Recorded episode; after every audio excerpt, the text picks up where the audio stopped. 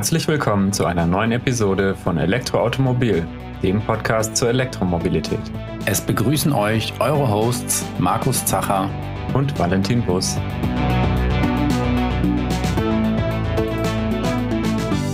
Ja, wir wollen heute euch ein bisschen über E-Maschinen aufklären, was es da für Typen gibt, wo sie zum Einsatz kommen und was die Unterschiede sind.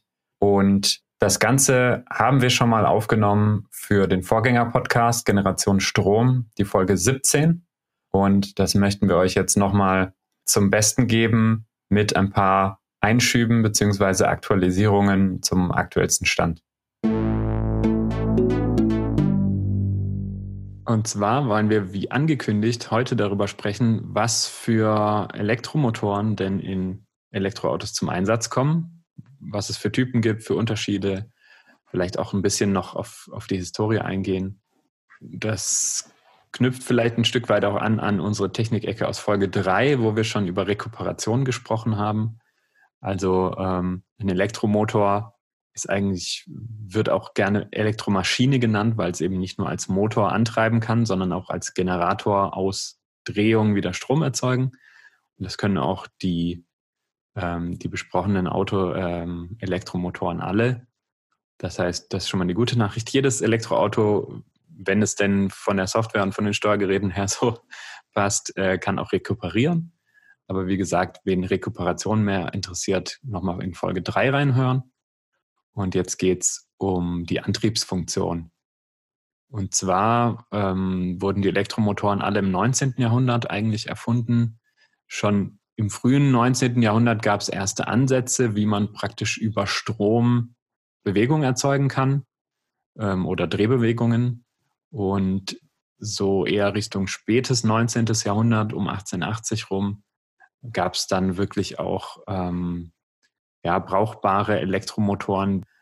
Ähm, es gibt da unterschiedliche ähm, Quellen zu, wer denn jetzt hier äh, zum Beispiel einen Synchronmotor erfunden hat oder die Reduktanzmaschine und so weiter. Und ich habe zum Beispiel ein interessantes Buch über Nikola Tesla, der ja in der Elektroautomobilwelt namentlich bekannt sein sollte, der tatsächlich eben auch beteiligt war damals an der Entwicklung verschiedener Elektromotoren. Aber je nachdem, wo man liest, hat er das ein oder andere erfunden oder halt auch nicht oder nur weiterentwickelt.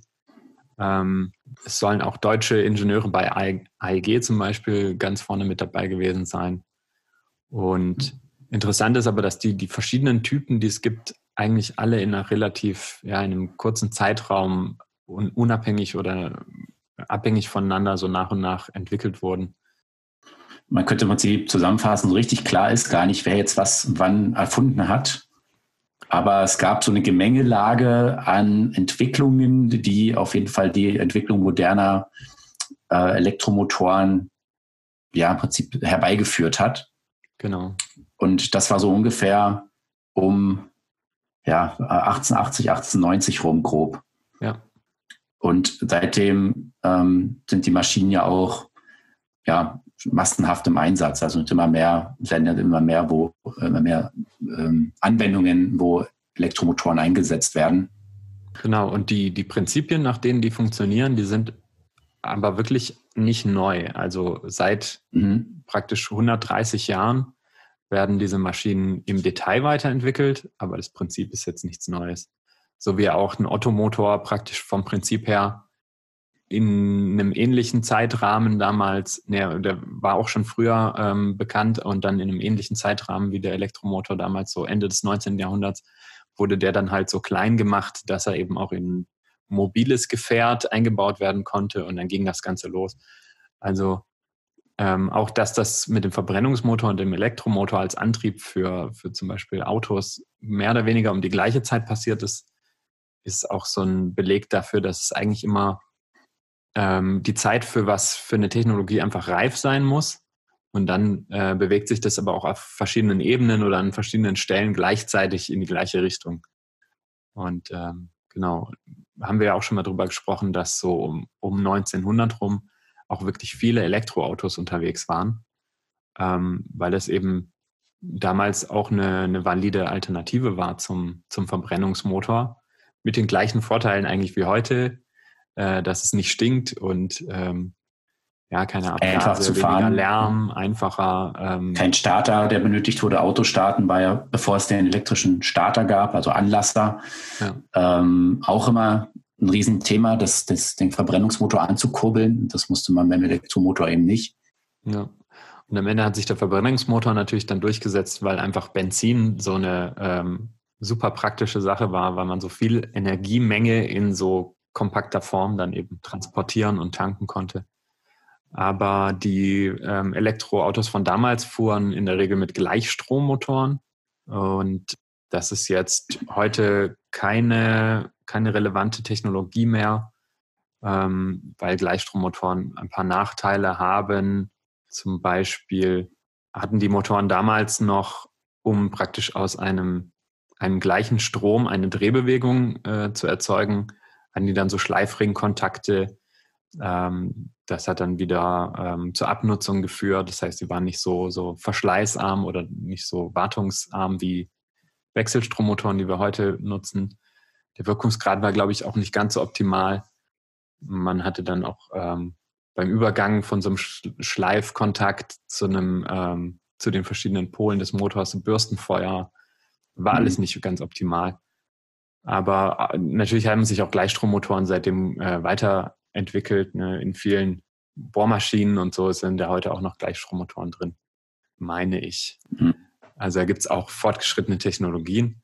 Und ich ähm, meine, es gab ja vor, vor so 30, 40 Jahren schon mal eine kleine Welle von Elektroautos, die damals größtenteils noch mit, mit Bleiakkus auch rumgefahren sind und die hatten auch oft Gleichstrommotoren noch drin. Ja, der Vorteil ist im Prinzip, dass ich ja in, in der Batterie immer nur einen Gleichstrom speichere oder einen Gleichstrom entnehmen kann, sagen wir es mal so. Äh, und ich damit eben direkt quasi auf den Motor gehen kann, ohne dass dazwischen noch irgendwie ein Element sitzt, was mir einen Wechselstrom oder ein Drehstromfeld erzeugt. Genau, also was beim, beim Gleichstrommotor dann halt zur Drehung führt, ist, dass ich den, den Strom, also Plus und Minus sozusagen, ähm, von der Batterie dann an verschiedene Stellen des Motors anlegen kann, sodass sich der, der rotierende Teil immer ein Stück weiter dreht. Das sollten wir vielleicht nochmal kurz sagen. Also jeder Elektromotor ist dahingehend gleich, dass es einen statischen Teil gibt, den Stator, also das, was fest stehen bleibt, und einen sich drehenden Teil, den Rotor, der sich dann eben dreht. Und in der Regel ist das eben dadurch dass ähm, jeder Strom ja auch ein Magnetfeld erzeugt. Und dadurch, dass ich das Magnetfeld ändere, sich dann eben auch eine Drehung ergibt. Also im Prinzip erzeugt dann ähm, der Strom ein Magnetfeld und der Rotor, der will sozusagen immer, das ist wie, kann man sich wie ein Magnet daneben vorstellen, der will immer zu dem Magnetfeld sich hinbewegen. Und das tut er dann eben auch, aber dann würde er in dem Moment, wo äh, sozusagen ähm, Nord- und Südpol des Magneten gegenüber liegen, würde der einfach stehen bleiben. Das will ich nicht. Also schalte ich dann an einer sozusagen einer Stelle weiter ähm, oder da, wo jetzt sich denn der Rotor befindet, schalte ich das Magnetfeld wieder aus, indem ich da den Strom wegnehme und lege ihn dann ein paar Grad weiter, wenn man sich das wie so eine, ja, wie eine Uhr vorstellt, ähm, ein paar Minuten äh, weiter. Ein paar, ein paar, Minuten weiter, genau, ähm, lege ich wieder ein, ähm, ein Strom an. Es entsteht wieder ein Magnetfeld und der Rotor dreht sich dann eben wieder in diese Richtung. Und immer bevor der sozusagen stehen bleibt, muss ich den sozusagen immer eine Raste weiter ähm, äh, den, den Strom anlegen, damit da das Magnetfeld entsteht. Und so dreht sich dann, wenn ich das entsprechend in der richtigen Frequenz mache, dreht sich dann eben der, der Rotor. Das passiert natürlich. immer die Karotte vor die Nase und der muss. ja, genau, genau. Das ist ein guter Vergleich. Und das geht natürlich alles wahnsinnig schnell. Also Strom fließt ja auch sehr schnell. Das Magnetfeld baut sich extrem schnell auf. Und damit es eben doch nicht so, ein, so eine unrunde Bewegung wird, also wenn ich da jetzt nur, ich könnte es theoretisch mit zwei Polen machen und würde einfach immer nur Nord- und Südpol die ganze Zeit vertauschen. Dann müsste ich den einmal so leicht antippen und dann würde der sich sozusagen immer drehen, der, der Rotor. Aber dann würde das eben einen sehr unrunden Lauf geben und deswegen mache ich dann möglichst viele Pole. Je mehr ich dann eben habe, desto sauberer dreht sich dann sozusagen der Rotor. Hm. Und so ja. wie ich das verstanden habe, ist eben beim Wechselstrommotor dafür eine, eine Leistungselektronik zuständig, die dann immer genau guckt, ah, wo stehe ich jetzt gerade, welche, ähm, welche Polpaare muss ich als nächstes bestromen. Und erst die Weiterentwicklung oder überhaupt die Entwicklung von eben kleiner, leistungsfähiger Elektronik in den letzten ja, 20, 30 Jahren hat es dann ermöglicht, dass man eben auch Wechselstrommotoren effizient einsetzt. Genau, also bei heutigen, bei heutigen ähm, Elektroautos sind in Wechselstrommotoren der totale Standard. Also es gibt kein richtiges, also kein Elektroauto, was keinen Wechselstrommotor hat oder auch Drehstrommotor. Also das ist das Schöne beim Drehstrom, den es ja bei uns hier in unserem Hausnetzanschlüssen eben auch gibt, oder diese, diese rote Steckdose, diese Industrie-Drehstrom-Steckdose, die es gibt. Da kommt direkt ein Drehstrom raus wo ich super Maschinen mit anschließen kann, weil die direkt ein Drehfeld er, äh, erhalten, mit dem sie den Motor betreiben können. Ich brauche ja dann keine Leistungselektronik mehr dazwischen. Mhm. Im einfachen Fall jetzt, weil ich direkt Im ein Drehfeld Auto, erhalte. Genau, im Auto hänge ich aber ja eben nicht an der Steckdose, genau. sondern an, einem, einer Gleichstromquelle, nämlich der Batterie, und muss das erstmal erzeugen. Genau. Und das macht mir meine Leistungselektronik. Die erzeugt mir eben dieses, diesen Drehstrom. Also es sind üblicherweise, man erkennt das bei eigentlich im Auto, so ein kleiner Kasten, da gehen auf einer Seite zwei Leitungen rein. Das ist dann eben der HV Plus und HV Minus Anschluss der Batterie, also Gleichstrom. Auf der anderen Seite kommen drei Leitungen raus, die heißen meistens U, V und W. Und das sind dann die drei Anschlüsse für den Elektromotor. Mhm. Das ist so der klassische Aufbau. Und ja, dann gibt es eben bei diesen Drehstrommotoren zwei Haupttypen, die man unterscheidet. Das eine ist der Asynchronmotor und das andere ist der Synchronmotor.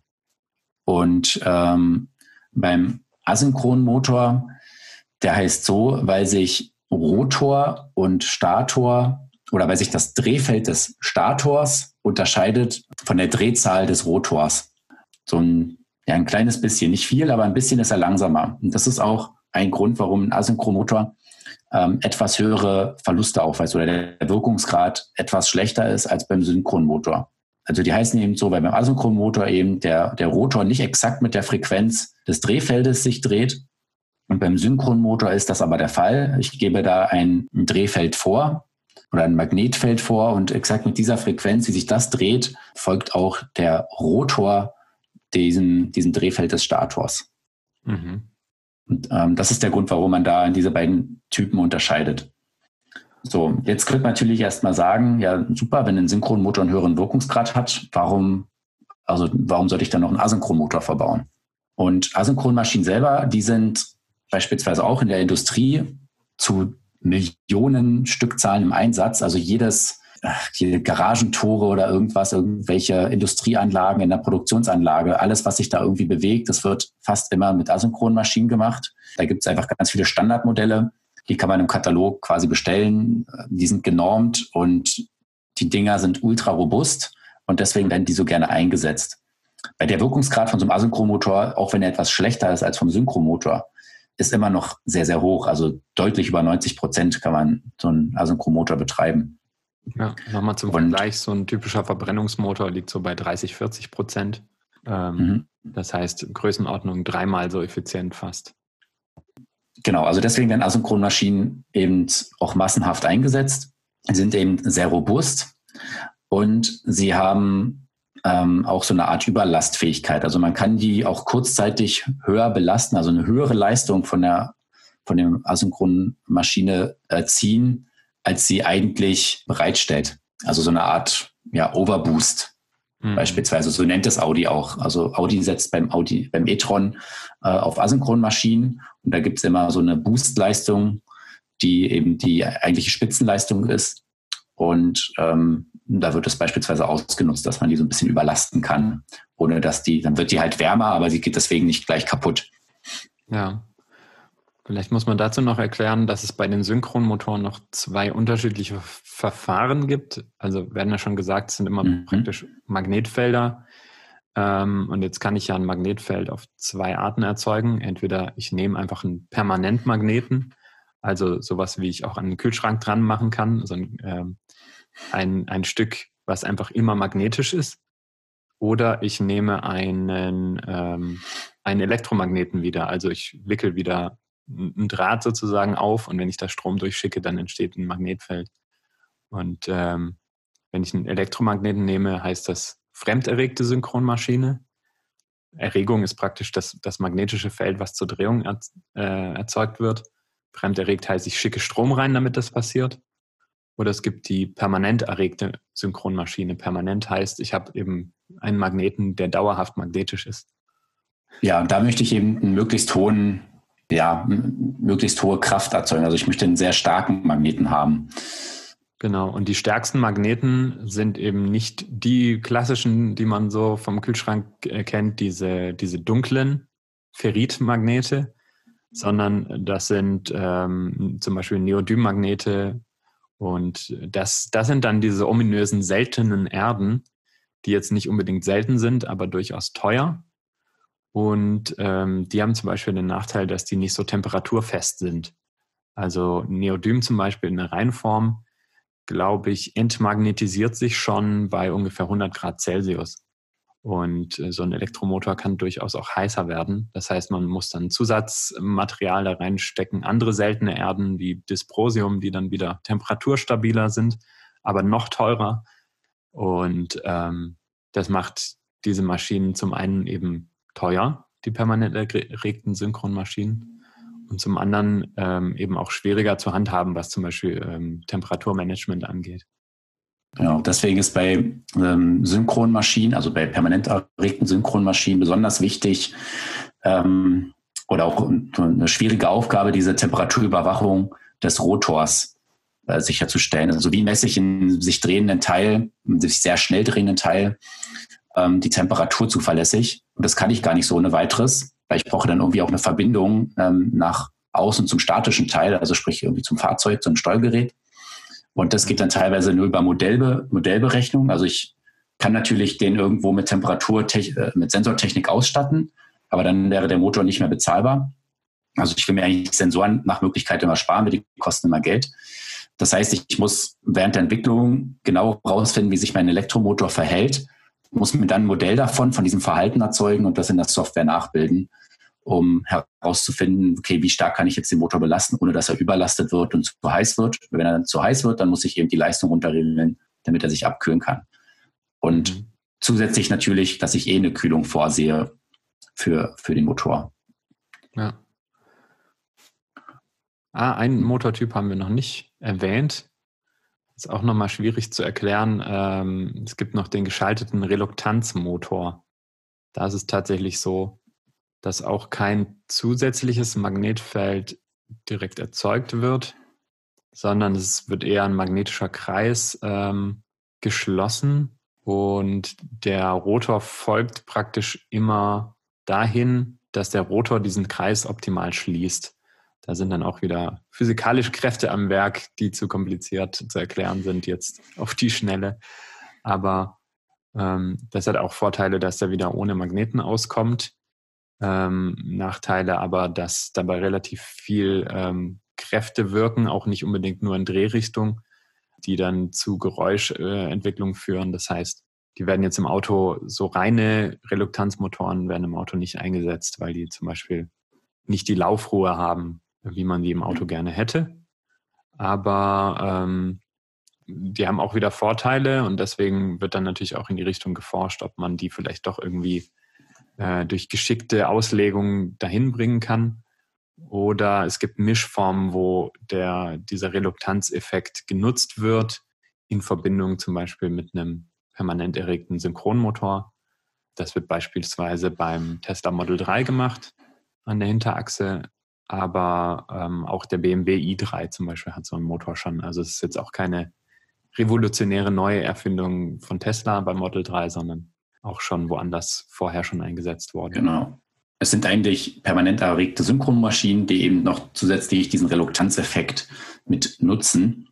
Ähm, aber es sind keine reinen Reluktanzmotoren. Mhm. Aber an sich, Reluktanzmotoren sind auch ein Stand der Technik. Also ein Thermomix beispielsweise ist äh, auch ein Reluktanzmotor verbaut. Mhm. Ja, also das ist jetzt nichts, nichts Neues.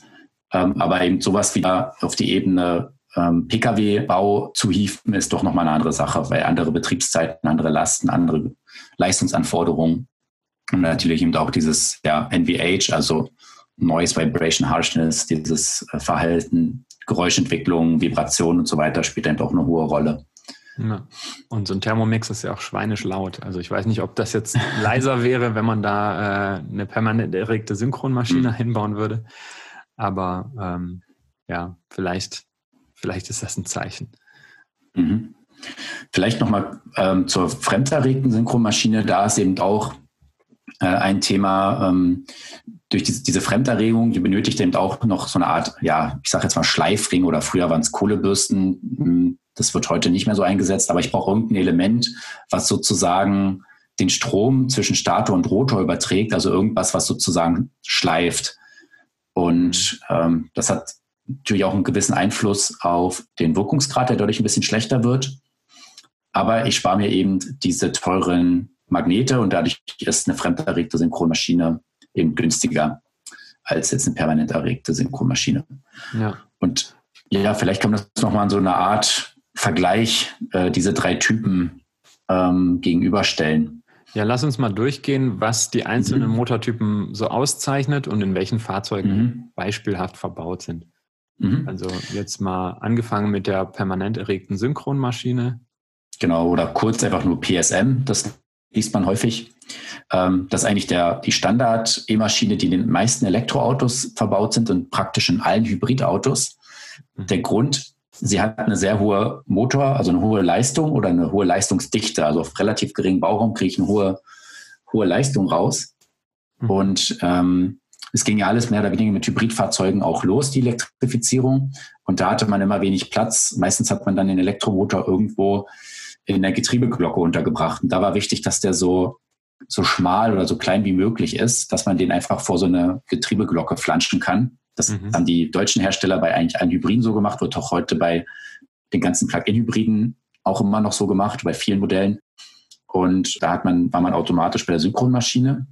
Ähm, und wird eben heute aber auch noch viel eingesetzt, weil sie einerseits einen hohen Wirkungsgrad hat, also den besten Wirkungsgrad aller hier vorgestellten Typen, eben die hohe Leistungsdichte, was dann zum Beispiel bei Fahrzeugen wie dem Porsche Taycan wichtig ist, dass der einfach eben viel Power hat bei möglichst geringen Verlusten und eben ja auch die kompakte Bauform ist eben auch ein wichtiger, wichtiger Vorteil.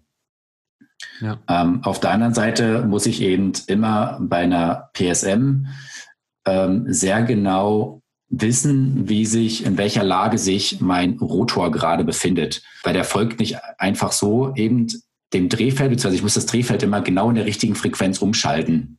Wenn ich das nicht tue, dann würde sozusagen der Motor dann unrund laufen.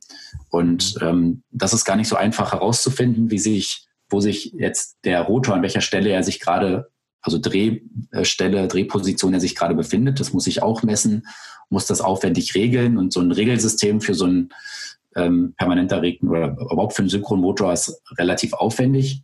Bekommt natürlich heute alles hin, deswegen funktionieren die Fahrzeuge ja auch zuverlässig, aber es ist trotzdem deutlich höherer Aufwand, Regelungsaufwand. Ich brauche mehr Sensoren dafür als ähm, beispielsweise bei der Asynchronmaschine. Mhm. Und das mal zur Vorstellung, ähm, dass das rotierende Teil ist innen und da sind die Magneten drauf und außen der Sta stehende Teil, der Stator, da sind dann praktisch ähm, die Wicklungen die dann bestromt werden, um ein elektromagnetisches Feld zu erzeugen? Oder genau. ist es andersrum? Nee, nee, eigentlich genauso. Der Stator ist der Teil, auf dem sozusagen die Wicklungen sich äh, befinden mhm. und die dann eben das Magnetfeld erzeugen, dem dann der Rotor folgt. Mhm. Und das erkennt man auch, also wenn man irgendwie jetzt so einen Motor sich anguckt, dieser gewickelte Teil, ähm, das ist wirklich so Kupferdrähte, die dann, ja, ähm, die dann eben um um den Motor rumgewickelt werden. Das äh, kann man sich beispielsweise auch bei einer beim Verbrenner, bei der Lichtmaschine angucken. Ist ja auch ein Generator. Da sieht man auch mhm. beispielsweise Kupferwicklungen sehr gut. Ist ja auch ein kleiner Motor, wenn man so will. Okay, und ähm, diese, genau. die PSM hat jetzt den Nachteil durch diese Magneten innen, dass die ähm, natürlich teuer sind und damit ist es so ziemlich die teuerste Bauform aller genau. Elektromotoren oder Elektromaschinen genau. die ich haben kann. Trotzdem ist es nicht nur in teuren Fahrzeugen wie dem Taycan drin, sondern auch in günstigeren. Ja, selbst der Smart, die bisherige, also der, der Elektrosmart hat eine Synchronmaschine in der Vorgängergeneration eine permanent erregte und in der aktuellen Generation, die ja eben ähm, mit Renault entwickelt, zusammen entwickelt wurde, ist es eine fremderregte Synchronmaschine. Und man kann auch grundsätzlich sagen, ähm, Renault setzt fast ausschließlich auf fremderregte Synchronmaschinen. Das ist eben sehr typisch und ich kenne auch keinen anderen Hersteller, der das macht. Mhm. Ähm, alle anderen. Sprechen wir das doch mal jetzt mal durch. Fremderregte Synchronmaschinen im Vergleich. Mhm. Ja, die, wir hatten es vorhin schon angedeutet, die fremderregte Synchronmaschine kann eben auf diese Magnete verzichten und dadurch ist sie günstiger, aber verliert im Gegenzug auch an, an Wirkungsgrad, also der ist etwas schlechter. Mhm. Und auch die ähm, die Leistungsdichte ist geringer, als wenn ich eben einen, eine permanent erregte Synchromaschine habe. Also überall, ich muss ein paar Abstriche hinnehmen bei Wirkungsgrad und, und Leistung, aber im Gegenzug spare ich Geld. Und das macht natürlich dann Sinn, solche Maschinen da einzusetzen, wo ich sage, gut, Leistung ist jetzt nicht das Allerwichtigste, Wirkungsgrad, da kann ich vielleicht auf ein, zwei Prozentpünktchen dann auch verzichten, wenn ich im Gegenzug aber so viel Geld spare, dass ich das vielleicht sogar durch andere Maßnahmen wieder kompensieren kann. Mhm. Oder gerade wenn vielleicht, wenn der Wirkungsgrad sich in bestimmten Lastbereichen verschlechtert, wo es mir gar nicht so weh tut, beispielsweise jetzt, wenn man eine Renault Zoe nimmt, die hat sicherlich nicht ihren besten Wirkungsgrad bei der Höchstgeschwindigkeit, aber die fahre ich mit dem Auto auch nie. Also lege ich dann lieber die E-Maschine so auf, aus, dass sie in Bereichen, wo ich so ein Stadtfahrzeug üblicherweise bewege, einen hohen Wirkungsgrad hat. Also eher so bei 50, 60 kmh vielleicht. Mhm. Anders eben beim Sportwagen, der auch über 200 kmh fahren soll, ähm, da möchte ich möglichst hohen Wirkungsgrad über eine große Bandbreite haben, dann muss ich den Motor auch darauf auslegen. Also fassen wir es kurz zusammen, die fremderregte Synchromaschine ist einfach günstiger, hat ein bisschen, ja, dafür bei den Performancewerten ein paar Abstriche. Aber für ein günstiges Fahrzeug, warum nicht? Ja, das Auto soll ja nachher bezahlbar sein. Mhm. Und eingebaut primär in den Renault-Modellen, also genau. Renault und Zoe. Im Akt, genau. Renault Zoe, dann der Twingo ZE, der dann irgendwann Ende des Jahres kommen soll, ähm, dann der Smart der aktuellen Generation als V2 und V4, eben da ist Renault-Technik drin. Mhm. Ja, das sind eigentlich so die wichtigsten Modelle. Also Renault Kangoo, Master ZE gibt es ja auch noch, die haben auch so eine ähm, fremderregte Synchronmaschine verbaut. Mhm. An der Stelle nochmal eine kleine Ergänzung. BMW setzt inzwischen auch bei seinen neuen Elektrofahrzeugen ausschließlich auf fremderregte Synchronmaschinen. Ähm, der BMW i3, der hatte noch eine permanent erregte Synchronmaschine, aber jetzt im BMW iX3, im iX und auch im i4 finden ausschließlich fremderregte Synchronmaschinen, ähm, ja, werden da eingesetzt.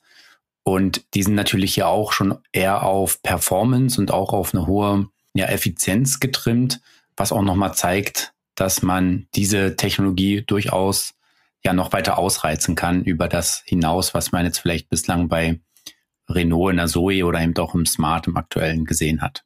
Mhm. Und das ist sehr interessant, dass BMW da jetzt einen anderen Weg geht als äh, die Hauptkonkurrenten. Ja, auch hier ein Grund dann eben ist die ähm, geringere Abhängigkeit von diesen seltenen Erdmagneten äh, und man erhofft sich damit eben auch eine bessere Regelbarkeit, weil ich eben den Rotorstrom direkt ähm, steuern kann und nicht eben indirekt äh, vorgebe über das ähm, äußere Magnetfeld. Also den, der Rotorstrom selber, den steuere ich ja sozusagen von außen ein und deswegen kann oder verspricht sich hier BMW Vorteile bei der Regelung der E-Maschinen. Mhm.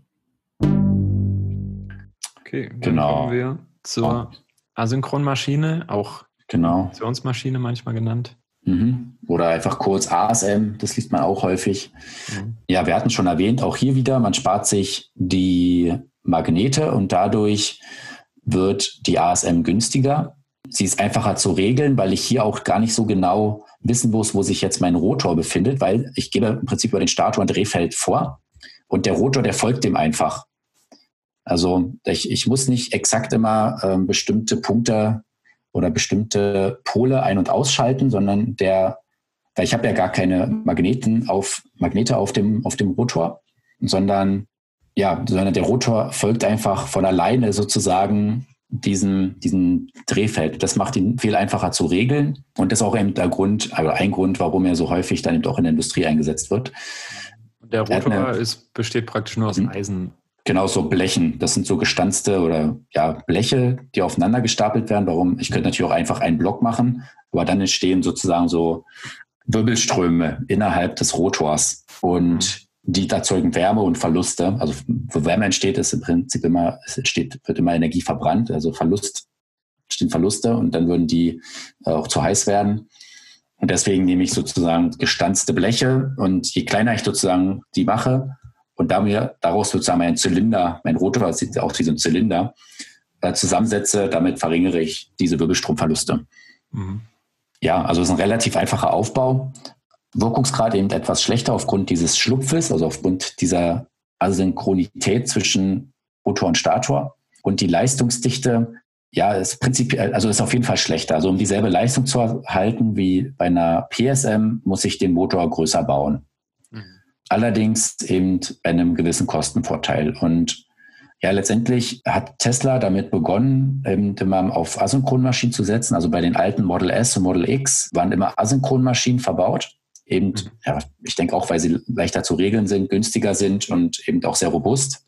Also die halten wirklich unendlich. Ähm, aber inzwischen setzen auch beispielsweise Mercedes beim EQC sitzt auf Asynchronmaschinen. Mhm. Der Audi e-tron, der hat Asynchronmaschinen verbaut. Aber so viel mehr Fahrzeuge sind es eigentlich fast nicht, die man so kaufen kann. Mhm. Und ähm, ja, warum haben das die Hersteller inzwischen noch gemacht? Also gerade Mercedes oder auch Audi, wo man ja eigentlich sagen würde, okay, das sind teure, das sind Premium-Hersteller, ähm, die verbauen teure Technik. Da war dann tatsächlich, also das ist jetzt so ein bisschen, was ich so aus Gesprächen rausgehört habe, aber auch so ein bisschen meine Theorie, ja, einfach wirklich um eben dieses Risiko des der, der seltenen Erden, der, Pre das, der Preise für diese seltenen Erden zu reduzieren, ist man eben auf Asynchronmotoren gegangen, weil man sich das eben spart. Also aus Kosten, ähm, Kostengründen letztendlich. Ja. Ich glaube auch, dass das weder der eine noch der andere Hersteller bei den nächsten Elektrofahrzeugen so machen wird, dass sie auf Asynchronmaschinen ausschließlich setzen, eben aufgrund des schlechteren Wirkungsgrads. Und ähm, ja, dass man da lieber auf eine Art Mischform vielleicht auch geht, so wie es jetzt Tesla inzwischen macht, die haben eben an der Hinterachse immer eine Synchronmaschine verbaut, inzwischen auch bei Model S und X. Mhm. Ähm, und an der Vorderachse allerdings eine Asynchronmaschine. Und warum? Die Asynchronmaschine hat noch einen Vorteil, dass man sie, wenn man sie nicht bestromt, dann läuft der Rotor quasi verlustfrei einfach mit. Der dreht sich dann halt, aber erzeugt eben keinerlei ähm, Verlust ja. oder irgendwas. Das ist bei der Synchronmaschine ein bisschen das Problem. Wenn der sich sozusagen an der Vorderachse der Rotor mitdreht, dann wird die ganze Zeit ein auch ein bisschen eine Spannung induziert. Also dann wirkt er so ein bisschen die ganze Zeit wie ein Generator und bremst sozusagen leicht die, die Vorderachse dann ab. Ja, und das will man ja eigentlich nicht, weil die sollen mitrollen. Ja, genau. Wenn man da mhm. Magneten hat, die sich, die sich praktisch drehen, dann erzeugen die durch die Drehung des Magnetfelds eben auch wieder einen Strom. Während ähm, bei der Asynchronmaschine dreht sich ja letztendlich nur Blech. Also genau. Ähm, die, das erzeugt dann kein Gegenfeld und dementsprechend keine Bremswirkung.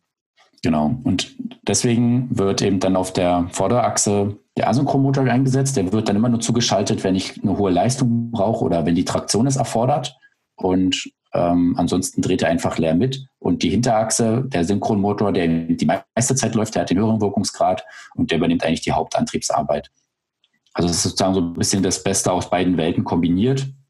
Mhm. Ähm, ja, macht bisher eigentlich nur Tesla so entweder haben eben die Fahrzeuge sonst komplett Asynchronmaschinen oder komplett ähm, permanent erregte Synchronmaschinen verbaut.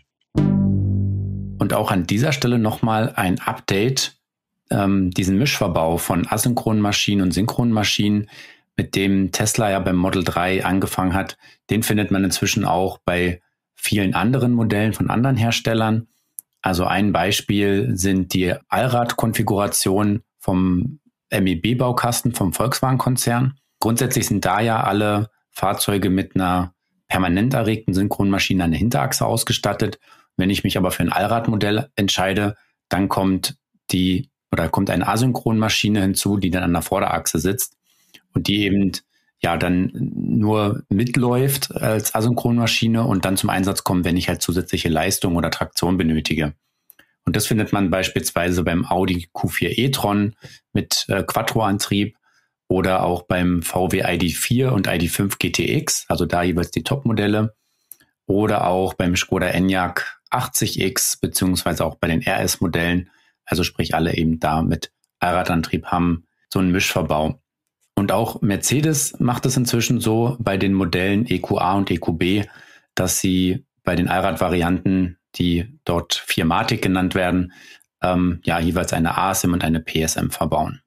Sprich, diese, diese Vorteile vom Mischverbau, die haben sich inzwischen auch bei den anderen Herstellern ähm, ja um, umgesprochen und das wird äh, dementsprechend auch häufiger schon eingesetzt. Mhm. Hm. Das ist vielleicht auch eine Stückzahlfrage, dass ähm, wenn man sagt, okay, mhm. entweder ich habe eh nur einen Motor an Bord oder wenn ich zwei habe, dann will ich zweimal den gleichen einbauen. Und, ja, wo, äh, wenn ich jetzt beispielsweise beim, beim Audi e-tron sind beide Motoren auch leicht unterschiedlich. Es sind zwar zwei Asynchronmaschinen, aber trotzdem sind die beide äh, ein bisschen anders aufgebaut, aber sicherlich ähnlich. Also man kann sicherlich, wenn man sich auf einen Typ konzentriert, da einfacher eine Motorenfamilie draus bilden. Das hat beispielsweise auch Bosch gemacht mit den Synchronmotoren, dass es einfach verschiedene Baugrößen gibt, aber ich habe mehr oder weniger denselben Aufbau und die sind in verschiedensten Fahrzeugen im Einsatz. Mhm. Mhm. Also wir hatten jetzt in der letzten Folge über den nee, vorletzten, also Folge 15, über den Fiat 500 gesprochen und der Vorgänger äh, hat ja eine Bosch E-Maschine drin und da hatte ich auch schon erwähnt, dass die mehr oder weniger baugleich ist mit dem Smart. Dieselbe Familie eben auch im Porsche 918 Spider verbaut. Das war ja dieser Plug-in-Hybrid Supersportwagen. Mhm. Im Peugeot 3008 Hybrid, also noch in der alten, in der ersten Generation des Autos war auch diese Bosch-Maschine verbaut. Sprich, man hatte irgendwo so eine Motorenfamilie, die dann auch sehr universell einsatzbar ist. Mhm. Also sprich, das mag so ein Grund sein, warum man sich dann auf einen bestimmten Motortyp auch so ein bisschen spezialisiert. Genau, das ist so ein bisschen vielleicht die Übersicht der Motoren, der Vor- und Nachteile, die diese einzelnen Konzepte mit sich bringen. Und wie so oft ist es eben ein bisschen ein, ja, so ein, den, den perfekten Kompromiss aus Kosten und Leistung zu finden. Das ist je nach Fahrzeug, Kategorie und Segment und Anforderungen sicherlich unterschiedlich. Ähm, aber man kann schon beobachten, dass der Trend eigentlich eher Richtung permanent erregter Maschine geht, um eben ein paar Wirkungsgradvorteile mitzunehmen. Ja. Und man muss immer gegenrechnen, wenn ich einen schlechteren Wirkungsgrad habe, dann muss ich für dieselbe Reichweite mehr Batteriekapazität äh, verbauen.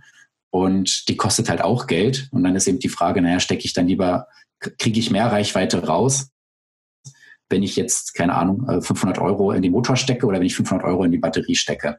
Mhm. Das muss man, das ist eine Frage, die man sich dabei stellen muss. Es kann aber eben auch sein, dass ich bestimmte Bauraumanforderungen habe, die es gar nicht anders ermöglichen, als dass ich an der Stelle eine permanent erregte Synchronmaschine verbaue, weil ich sonst gar nicht die Leistung in den Bauraum unterbekomme, wie jetzt klassischerweise beim Hybrid.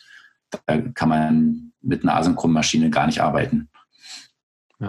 Das heißt, jede Form hat so ihre Daseinsberechtigung, aber der Trend geht ganz klar in Richtung PSM. Oder halt ein Mischverbau aus PSM und ASM, wo eben die PSM den Haupt die Hauptantriebskomponente ist und die ASM eben nur als, ja, also als Zusatzmotor, der eben dann eingesetzt wird, wenn er wirklich gebraucht wird. Also von daher finde ich, das Tesla-Prinzip ist da gar nicht, gar nicht so verkehrt. Da haben sie, denke ich, einen ganz guten, ja, guten Kompromiss aus beiden, oder die Vorteile beider Maschinen gut kombiniert. Ja. Haben sie sich mal wieder was bei gedacht. Mhm. Tatsächlich, gut. ja. Dann wisst ihr jetzt Bescheid und wenn wir das nächste Mal über PSM oder ASM sprechen, dann ist klar, wovon wir reden. Genau. Da verweisen wir jetzt auf diese Folge und dann ähm, darf man dann nochmal nachhören, wie es sich jetzt ja. den Maschinen verhält. Genau.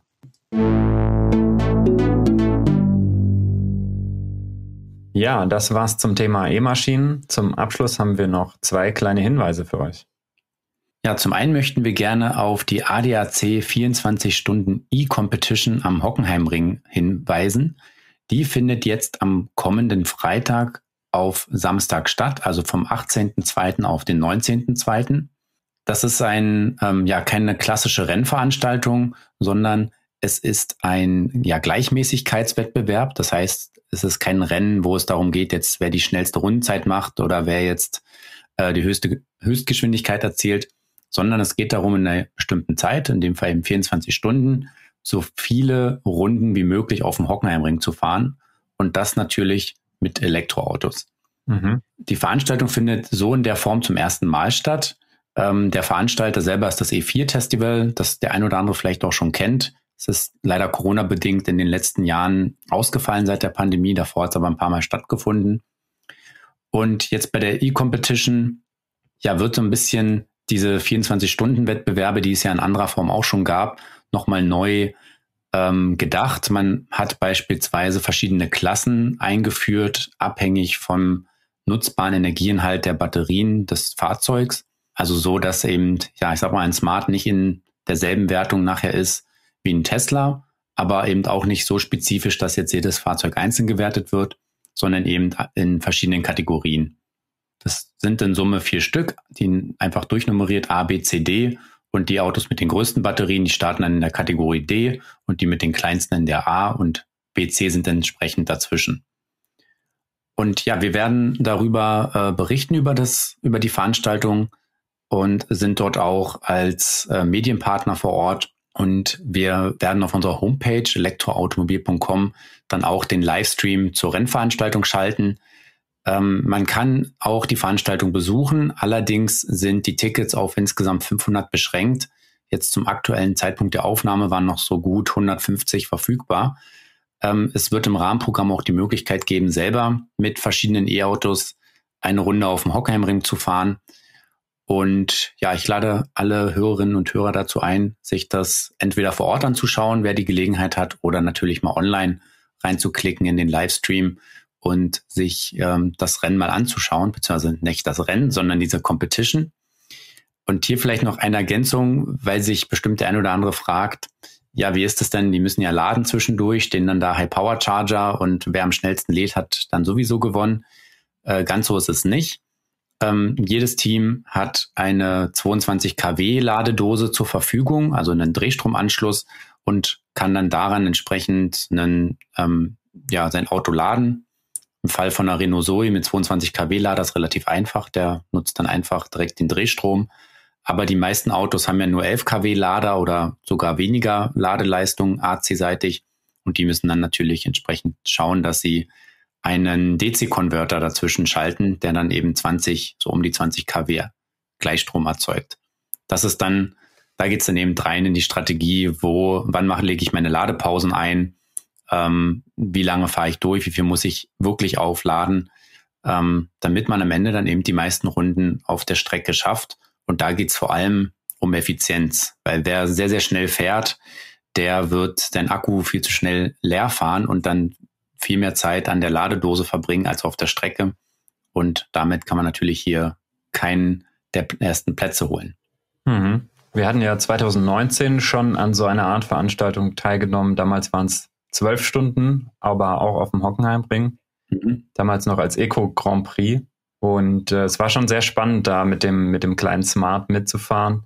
Natürlich äh, nicht konkurrenzfähig zu den großen Teslas, aber ähm, es waren ja dann auch mehrere Smarts auf der Strecke, so dass man in seiner eigenen Klasse dann auch einen gewissen Wettbewerb hatte. Und ja, gerade so dieses Taktieren, wo ist der Sweet Spot zwischen Geschwindigkeit und wenig Verbrauch, war schon sehr, sehr spannend.